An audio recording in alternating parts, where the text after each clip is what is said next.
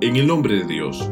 Hola, sean bienvenidos una vez más al programa Los Cuentos de la Semana. De todo corazón espero se encuentren de lo mejor.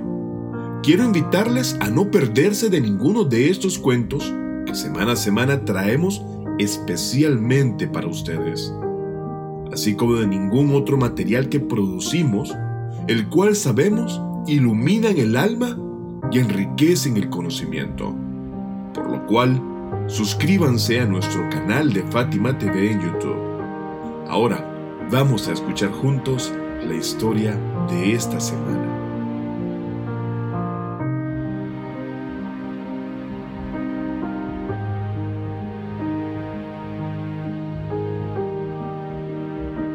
Paz y amistad después de 100 años de guerra.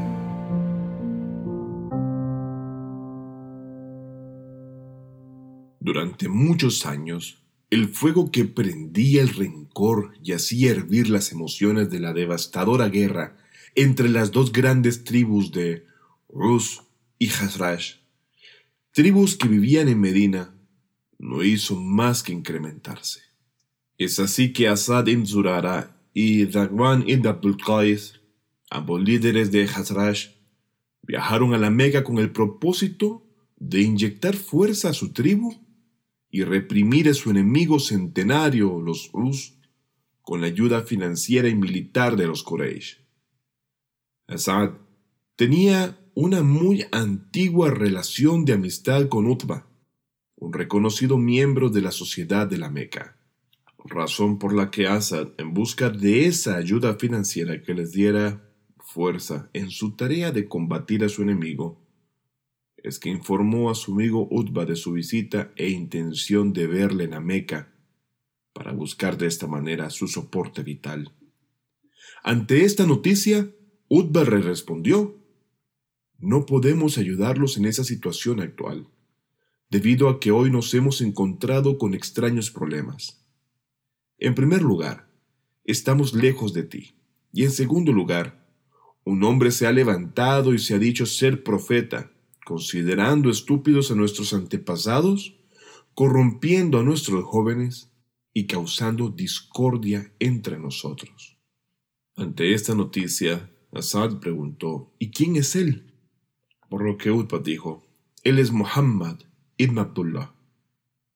Ante esto, Asad y Dakwan, al escuchar la noticia de que un profeta se estaba levantando en la Meca, se dieron cuenta de que esta persona podría ser la misma que los judíos dijeron que sería el último profeta de Dios, el cual se levantaría desde la Meca y emigraría a Medina. A lo que se apresuraron a preguntar, ¿y dónde se puede encontrar a este profeta? Y Utba respondió, Este hombre vive en Sheba, Abitaleb, o valle de Abu Talib. Y es que durante el Hajj siempre se sienta junto a la cava e invita a la gente a su religión. Utbad continuó diciendo, Nunca lo escuchen, porque es un mago y sus palabras les afectarán. A lo que Asad preguntó, ¿Y cuál es la solución? Queremos hacer tawaf, por lo que debemos visitar a fuerza la cava. Utbad dijo, Ahora que quieren ir, tan solo colóquense un tapón en los oídos para que no le escuchen. Es así que Asad entró a la sagrada cava y comenzó el tawaf, o circunvalación ritual alrededor de la cava.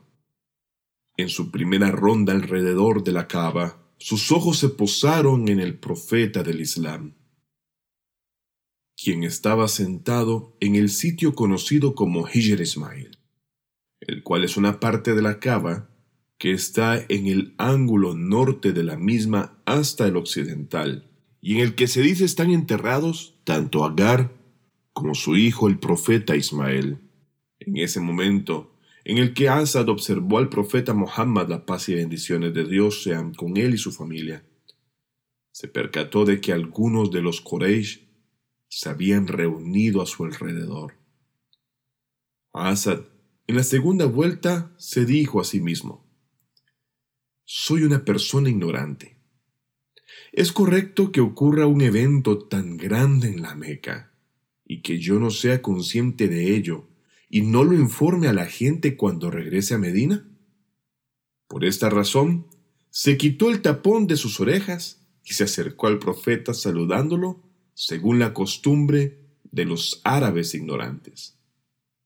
El profeta los miró y dijo, Dios ha enviado un saludo mejor que este, que es la palabra del pueblo del paraíso, y es decir, Salamu alaikum, la paz sea contigo.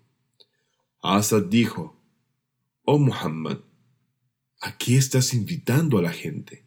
Entonces, el profeta Muhammad sallallahu alayhi wa, wa sallam, explicó su misión divina tal como lo dice el sagrado Corán en estos versículos.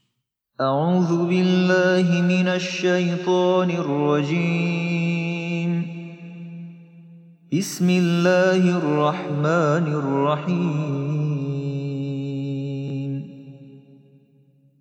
قل تعالوا أتل ما حرم ربكم عليكم ألا تشركوا به شيئا. وبالوالدين إحسانا ولا تقتلوا أولادكم من إملاق نحن نرزقكم وإياهم ولا تقربوا الفواحش ما ظهر منها وما بطن ولا تقتلوا النفس التي حرم الله إلا بالحق ذلكم وصاكم به لعلكم تعقلون Di, venid, yo os diré lo que vuestro Señor os ha prohibido, que no consideréis Dios a nadie más que a Él y que seáis buenos vuestros padres que no matéis a vuestros hijos por miedo a la pobreza, pues nosotros os proveeremos a vosotros y a ellos. Que no os aproximéis a lo pecaminoso e indecente, sea manifiesto o privado, y que no matéis a nadie que Dios haya prohibido matar, excepto con causa justificada. Esto es lo que Él ha dispuesto para vosotros, quizás así razonéis. ولا تقربوا مال اليتيم إلا بالتي هي أحسن حتى يبلغ أشده وأوفوا الكيل والميزان بالقسط لا نكلف نفسا إلا وسعها وإذا قلتم فاعدلوا ولو كان ذا قربى وبعهد الله أوفوا ذلكم وصاكم به لعلكم تذكرون Y no os aproximéis a las propiedades de los huérfanos excepto de la mejor manera posible, hasta que ellos lleguen a la edad adulta. Sed justos al dar la medida y el peso. No obligamos a nadie más allá de su capacidad. Cuando habléis, sed verídicos, incluso aunque perjudique a un familiar. Cumplid con el pacto hecho con Dios. Esto es lo que Él ha dispuesto para vosotros. Quizás así os dejéis amonestar.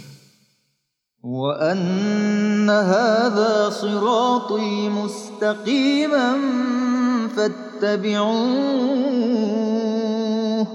ولا تتبعوا السبل فتفرق بكم عن سبيله ذلكم وصاكم به لعلكم تتقون.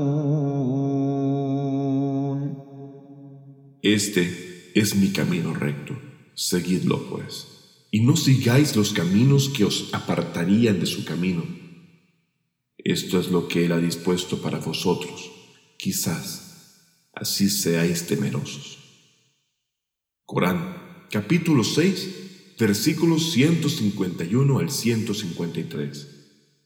Esos versículos del Corán eran una medicina y cura para una nación que había estado en guerra durante más de 100 años.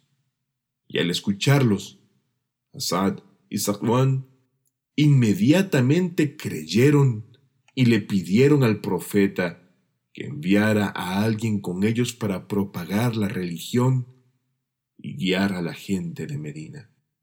Es así que el profeta del Islam, el profeta Muhammad, la paz de Dios sea con él y su familia, pronto envió a Musab ibn Umair, un joven digno, a predicar en Medina y a través de él la gente se convirtió al Islam. Este evento fue el preludio de la migración del profeta a Medina y el comienzo de una nueva era en la propagación del Islam. Además, con el Islam, la guerra de los 100 años terminó y se estableció la paz y la amistad entre las dos tribus. Hemos llegado al final del cuento de esta semana, un cuento el cual nos revela la condición en la que las sociedades del Hijaz, hoy península arábiga, se encontraban y de cómo el mensaje del Islam trajo esperanza, fe y paz a quienes aceptaban por medio del intelecto y la razón este mensaje único y universal. No quiero irme sin antes rogar a Dios les otorgue lo mejor de esta y la otra vida a ustedes y a sus seres queridos, esperando se cuiden cada vez más y contar también con ustedes en el próximo cuento. Hasta pronto. Fátima TV. Saberes que iluminan el alma. Síguenos en youtube.com slash Fátima o en nuestro sitio web fatimatv.es.